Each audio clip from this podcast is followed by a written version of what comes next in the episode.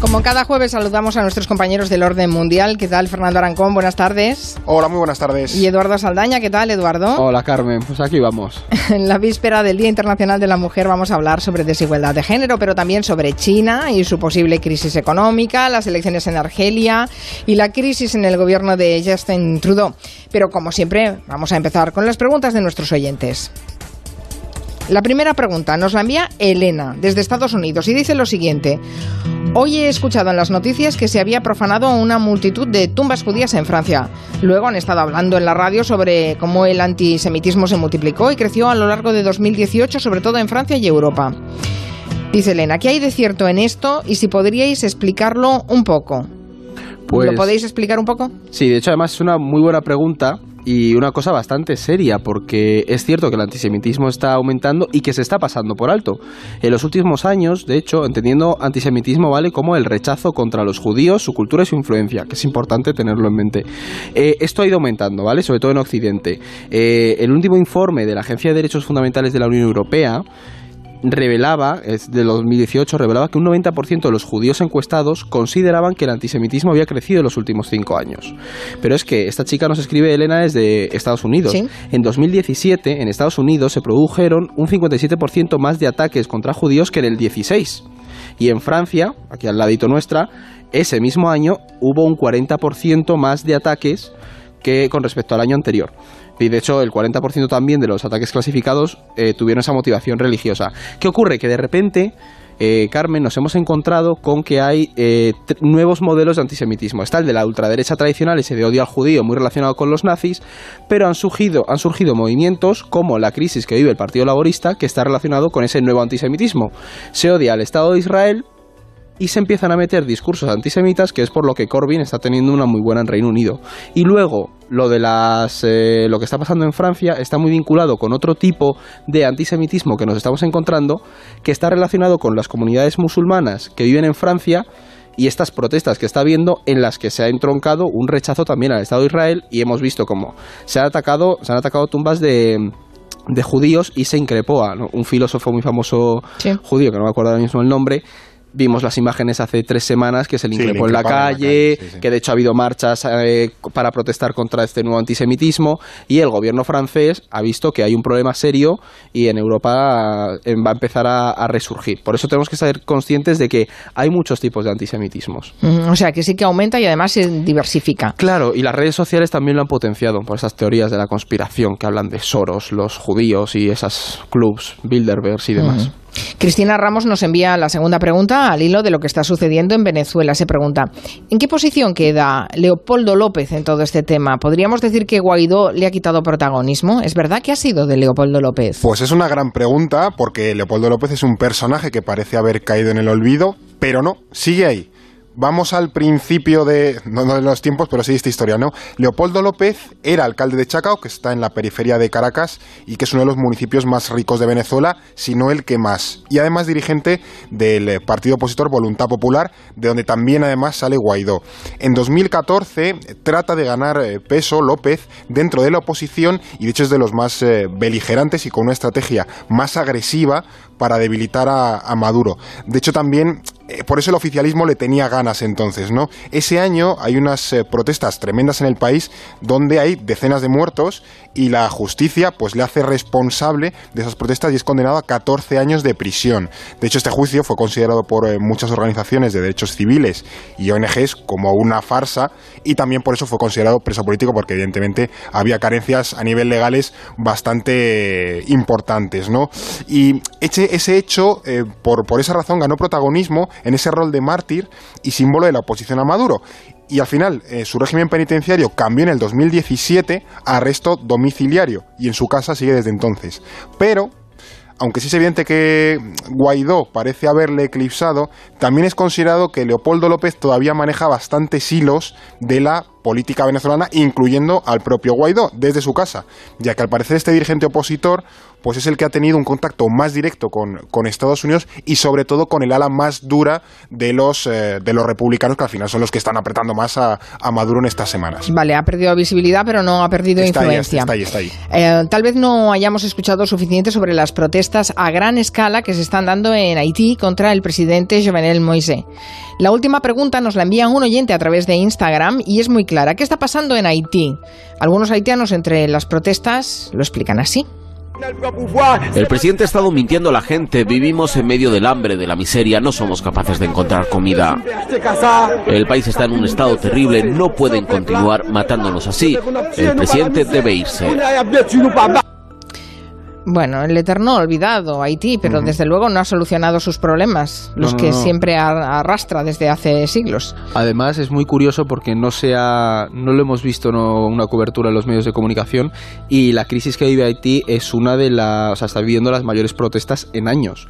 ¿Por qué están y por qué han surgido estas protestas? Pues dos razones muy claras. Principalmente, por un lado, que nos encontramos con un presidente que es Jovenel Moise, que proviene de esta industria platanera, eso es un empresario platanero, y que tiene cero idea de la política. Pero lo que parece dársele muy bien es meter la mano en la caja. ¿Qué pasa? Que meter la mano en la caja en un país como Haití, con una inflación tan alta, con un desempleo del 40%. Es un país destrozado. Exactamente. Y sobre todo un país que ha sufrido eh, desastres naturales, una pobreza endémica. Pues lo que ha ocurrido que este hombre se ha visto salpicado en una serie de escándalos de corrupción y el pueblo pues ha ido, se, ha ido, se han ido tensando las cosas. Pero sobre todo tiene relación con el impacto que ha tenido la crisis de Venezuela. ¿Por qué? Porque Venezuela presta servicios, eh, da petróleo y recursos a Haití. ¿Qué ocurre? Con la crisis los combustibles, la energía ha subido y al final hemos encontrado un estallido que ha sido canalizado en protestas en las calles. El problema, que esta crisis es muy peligrosa para toda la región del Caribe, no solamente por los enfrentamientos internos, Carmen, sino porque el problema potencial de la inmigración que se vive en esta zona. Y hay un país, bueno, eh, República Dominicana es vecino de Haití y tiene un problema tremendo de inmigración mm. haitiana. Y de hecho es algo que no se trata mucho, pero hay muchas agresiones contra haitianos en este país. Entonces, si aumenta la violencia en, en la isla caribeña, nos podemos encontrar con un foco de, de crisis cuanto menos curioso en, en, la región. Si los oyentes tienen alguna consulta que hacer a nuestros expertos de orden mundial, no se corten. Tenemos un, buzón de voz donde pueden dejar sus consultas. Es el 638-442081 y a ser posible lo hacen en horas de programa porque nos es más fácil así recuperar los audios de sus preguntas. Vamos a nuestro tema central porque estamos en víspera del 8M. No podríamos dejar pasar por alto un tema como la desigualdad de género. Más que nunca en esta fecha volvemos a escuchar a quienes cuestionan la desigualdad entre hombres y mujeres, pero hay datos económicos y de empleo que podrían ayudarnos a entenderlo mejor, y no solo en España. ¿No es así, Fernando? Efectivamente, porque es relativamente frecuente, y especialmente entre los hombres, extrañarte, extrañarse de que se saque este tema de que existen todavía desigualdades en multitud de ámbitos de la vida entre, hombres y mujeres, ¿no? en detrimento de, de estas últimas especialmente. Porque creo que también pretender negar que esto exista es un ejercicio un poco de ceguera deliberada, ¿no? Yo creo que desde que el mundo es mundo existen desigualdades de todo tipo y van a seguir existiendo eh, y negar en 2019 que exista desigualdad de género, pues es un esfuerzo tan inútil como negar que exista el racismo, la xenofobia, la homofobia, la desigualdad entre ricos y pobres, ¿no? En el planeta. Lo preocupante sería más bien defender sin pudor que esto debe existir, ¿no? Y lo primero que es que es evidente es que a los hombres nos cuesta reconocer muchas veces que vivimos con ventajas en determinados ámbitos, muchos, que las mujeres no tienen. Y hay que reconocer también que siempre es complicado renunciar a privilegios. Y así ha ocurrido con privilegios de todo tipo a lo largo de los siglos, desde los nobles exentos de pagar impuestos antes de la Revolución Francesa a los espacios reservados a los blancos en Estados Unidos durante mucho tiempo. ¿Y cómo se refleja hoy esto en la brecha de género? Bueno, uno de los datos más claros pues puede ser la brecha salarial, ¿no? Según los datos de la Organización Internacional del Trabajo, las mujeres de media escala mundial ganan un 15% menos que los hombres. Y no no pensemos que los países pobres decantan la balanza, porque de hecho en los países de alto ingreso es decir, en los que está, España, por ejemplo, esta brecha es del 16%. ¿no? Y también hay que matizar que esto no es que las mujeres cobren un 15% menos por el mismo trabajo, sino que sus ingresos en general son menores, y lo son por muchos motivos. Y lanzo algunos datos. Cerca del 70% de quienes trabajan en agricultura en el sur de Asia, que es una zona bastante poblada, y, el, y el 60% del África subsahariana, que es una zona también con una bomba demográfica enorme, son mujeres. Y ya sabemos, por ejemplo, que la agricultura pues no es un sector eh, donde se tengan ingresos demasiado altos, ¿no? Mm. Dos tercios también de las personas analfabetas del mundo son mujeres que son 530 millones de, personas, de mujeres. Y sobre todo también hay otros datos como en Latinoamérica, los hijos de una mujer sin estudios tienen el triple de probabilidad de morir siendo pequeños que aquellos de una mujer que tienen estudios secundarios o universitarios. Y así podría estar dando datos y datos y datos media tarde, diciendo que hay una desigualdad estructural en casi cualquier rincón del mundo, ¿no? Otro de los grandes argumentos tiene que ver con el aspecto sociopolítico y el acceso a los puestos de poder.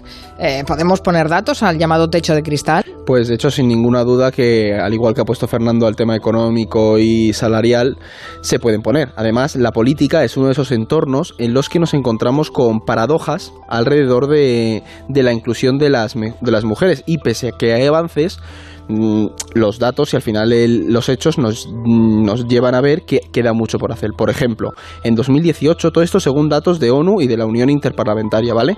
Había una media de 24, o sea, la media global había una representación de mujeres en los parlamentos de un 24%, frente al 11,3% que había en 1995. Es decir, vale, hemos avanzado. O, por ejemplo, en enero de 2019, en el mundo había solamente 11 mujeres como jefas de Estado y 10 como jefas de gobierno.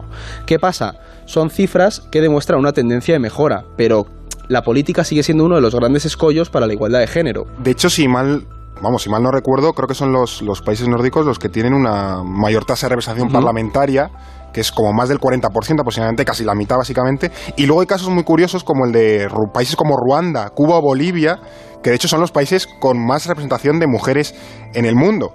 Y algunos de ellos son países en los que la brecha de género sigue siendo alta, así que también hay que tener en cuenta y que relativizar los datos y ver que a lo mejor una flor no hace primavera. Claro, exactamente. Además, el techo de cristal es mucho más complejo que las puras cifras que estamos dando. ¿Por qué? Porque históricamente en política las mujeres han tenido que enfrentar a una dura discriminación. Y de hecho, últimamente, en estos días, hemos visto que el machismo a veces no entiende ni de izquierda ni de derechas en política, que todos eh, pueden caer, sí, pueden pecar en esto.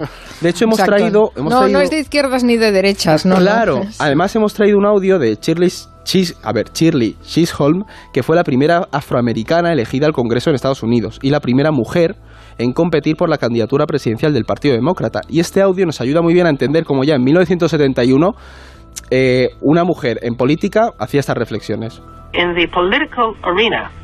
En el ámbito político me he encontrado con más discriminación como mujer que por ser negra. Debemos darnos cuenta de que los hombres negros y los hombres blancos no son tan diferentes unos de otros, en tanto en cuanto son homo sapiens y machos quienes definitivamente tienen sentimientos sobre la presencia de mujeres en los puestos altos, en la administración y en el proceso de decisión. Así que puedo decir que en más de 20 años de experiencia en política, basándome en experiencias personales que indudablemente he sufrido más discriminación por ser una mujer que por ser negra en el campo de la política. much more discrimination Susie, in terms of being Cuando lo oyes este te vienen ganas de decir aquello de es el machismo, idiota. Claro, o sea, este parafraseando a, a, Clinton con la economía, ¿no? Justo, además lo hemos traído por el hecho de que es una mujer negra que podríamos pensar que va a sufrir más racismo, pero lo que te dice es, no, yo llegué a política y me encontré machismo de, negros, y eso que en Estados Unidos hay racismo para parar. Claro, entonces ¿qué pasa? Que lo que vemos con este testimonio es que la desigualdad también está ligada a lo que se asume de las propias mujeres en esos puestos de dirección, es decir, los roles que tienen que desempeñar. También la ONU, ONU Mujeres, señala, en todos estos datos que tienen en su base, eh, que la representación de mujeres en los gobiernos de media global es de 18,3%. Y sobre todo una cosa muy interesante y es eh, que la mayoría de los ministerios o departamentos ocupados por mujeres en estos gobiernos son de sanidad, educación, medio ambiente, recursos naturales.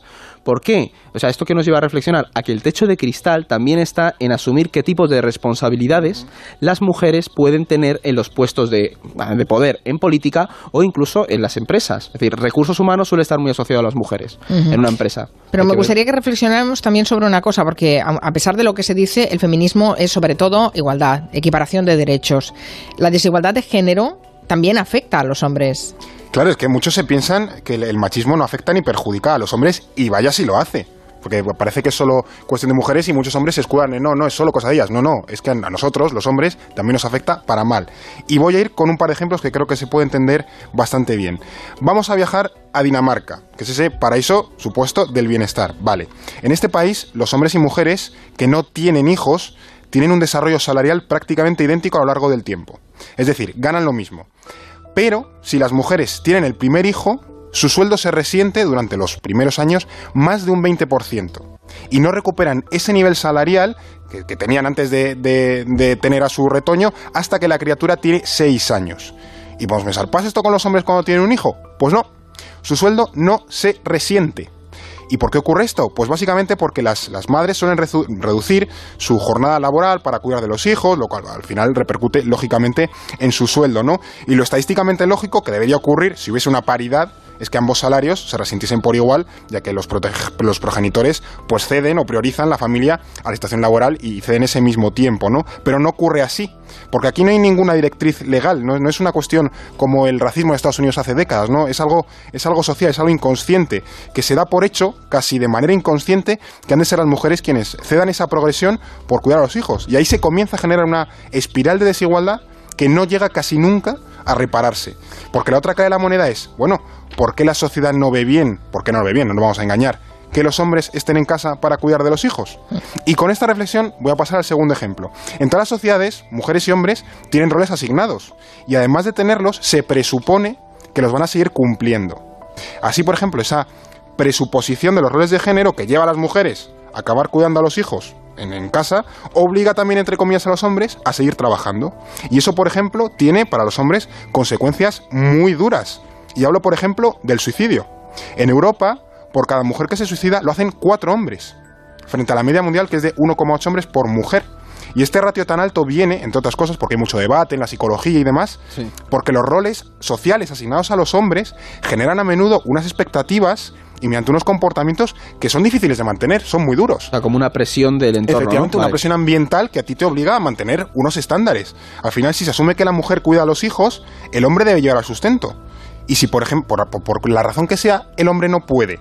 Y esa presión social, que es básicamente el sistema machista, también afecta negativamente a los hombres. Mm. Y no es culpa ni de ellas ni de ellos. Es culpa de la estructura en la que hoy vivimos. Y que lo más lógico sería hacerla más igualitaria para evitar los tremendos problemas que ocasiona pues a una parte y a la otra, evidentemente. Muy interesante. Vamos con la revista de prensa antes de que se nos acabe el espacio. Em, China, a ver qué está pasando en China, porque al parecer crece al ritmo más bajo de los últimos 30 años. Así lo reconoció hace unos días el primer ministro chino Li Keqiang. Un análisis exhaustivo de la situación dentro y fuera de China muestra que al perseguir el desarrollo este año enfrentaremos un entorno más grave y complicado. Debemos estar totalmente preparados para una dura lucha. O sea que además de la guerra comercial que estará agravando las cosas, ¿está China entrando en su primera gran crisis económica? Pues no sé si está entrando, pero desde luego se está acercando ella peligrosamente. China está creciendo ya al menor ritmo desde hace 28 años y aunque las eh, cifras de este 6% o el 6,5% nos parezcan aquí en España, pues una pasada, ¿no? Lo cierto es que en, este país no son nada optimistas. ¿Por qué China parece que comienza a flojear? Bueno, se le juntan como muchas cosas, ¿no? Primero que ese modelo del Made in China, pues ya no es lo que era, ¿no? Con el desarrollo del, del país también han aumentado los costes laborales y muchas fábricas se han ido del país a otros destinos simplemente más baratos. También el modelo económico. China ahora mismo está priorizando un modelo de consumo interno frente al de exportar, exportar, exportar, exportar a todo el mundo, ¿no? Y eso pues al final exportar es como muy engorda mucho las cifras, pero realmente es un poco hambre para mañana, ¿no? Y los, los con el consumo de mercados internos pues siempre arroja eh, cifras eh, más, más modestas. También tiene una burbuja importante de deuda de las empresas privadas. La deuda de las empresas de China alcanza el 160% del Producto Interior Bruto, que es una pasada. y muchas de ellas ya han empezado como a quebrar, ya no poder devolver sus deudas y el gobierno ha dicho, uy, a ver si vamos a tener aquí un problema, ¿no?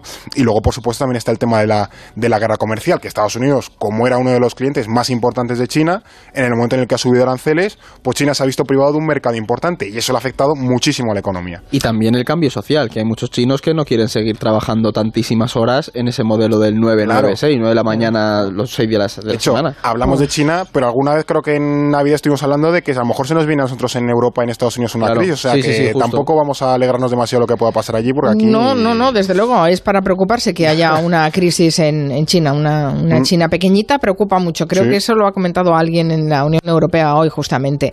Eh, rápidamente, en Argelia hay elecciones, Buteflika se presenta, pero este señor está muy mayor, bueno, es muy mayor, 82 años, pero además está enfermísimo, no se le ve desde hace no sé cuántos años ya, o me parece que más de un año que no ha aparecido en público, creo.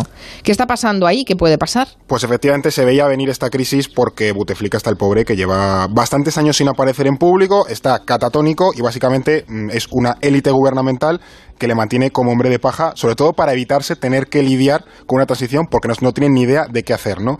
Los argelinos tampoco son tontos y cuando han querido presentar a Buteflika un quinto mandato, pues no han tragado con la idea y han salido a las calles. Ahora parece, claro, que la cosa ha remitido un poco cuando se ha anunciado que si gana Buteflika, que va a ganar básicamente, en un año dará paso a unas nuevas elecciones presidenciales, lo que permite esa idea, eh, a esa élite del gobierno ganar un poco de tiempo para idear una transición. En España, de todas formas, debería preocuparnos porque hay un dato clave que no se ha visto en ningún lado. En España, el 45% del gas natural que importamos viene de Argelia. Entonces, como se lía en Argelia, a ver mm, lo- la electricidad, los cómo calentamos los hogares y demás. Tenemos un problema muy serio de dependencia energética de Argelia y no lo hemos solucionado y esperemos que no pase en Argelia porque aquí lo podemos sufrir bastante. ¿Y qué ha hecho Justin Trudeau en Canadá, el carismático primer ministro canadiense que se nos está cayendo, el ídolo? Pues de hecho se le van a caer los calcetines de colores y la sonrisa con la que nos conquistó el corazón a todos, porque Trudeau ahora mismo tiene un escándalo encima que le puede, le puede costar la- su carrera política. El escándalo tiene que ver con la multinacional SNC Lavalin, que se, ¿y por qué? Se enfrenta, esta multinacional, perdón, se enfrenta a acusaciones de fraude y corrupción por una serie de sobornos que se hicieron a funcionarios del régimen de Gaddafi. El problema para Trudeau que hace unas semanas un- la exministra de Justicia y la exfiscal general afirmó que había sufrido presiones por parte del gobierno de Trudeau para dar un trato de favor a la empresa y que no fuera juzgada por vía criminal. ¿Qué ha ocurrido? Trudeau ha salido públicamente, está contra la espada y la pared y ha afirmado que todo esto lo hizo para defender los puestos de trabajo en, en- o sea, en Canadá, pero no estamos viendo que qué ocurre, que vienen elecciones en octubre y que esta empresa es de Quebec, que es un enclave crucial para el partido de Trudeau. Entonces como que de repente se le ha caído la máscara de decir, vale, a lo mejor este hombre es más maquiavélico y es más estratega de lo que pensamos. Va a tener que hacer mucho yoga. para Exactamente. que. Va a tener que poner muchos Oh, collares. ¡Qué maldad ha dicho Fernando! No, pero- Bueno, gracias por ayudarnos a entender un poquito más el mundo. Seguiremos hablando de, de todos estos grandes personajes y de toda la situación en los países cada jueves con Orden Mundial. Gracias Fernando Arancón, Eduardo Saldaña, un beso. Hasta Adiós. luego. Para Securitas Direct, su seguridad y la de su familia está por encima de todo. Por eso ponen a su disposición su alarma dotada con la última tecnología en seguridad. y controlada por el mayor número de expertos en España y Europa, listos para actuar las 24 horas del día. No lo piense más, por mucho menos de lo que imagina. Securitas Direct protege lo que más importa. Llame gratis al 945 45 45 o calcule online en securitasdirect.es.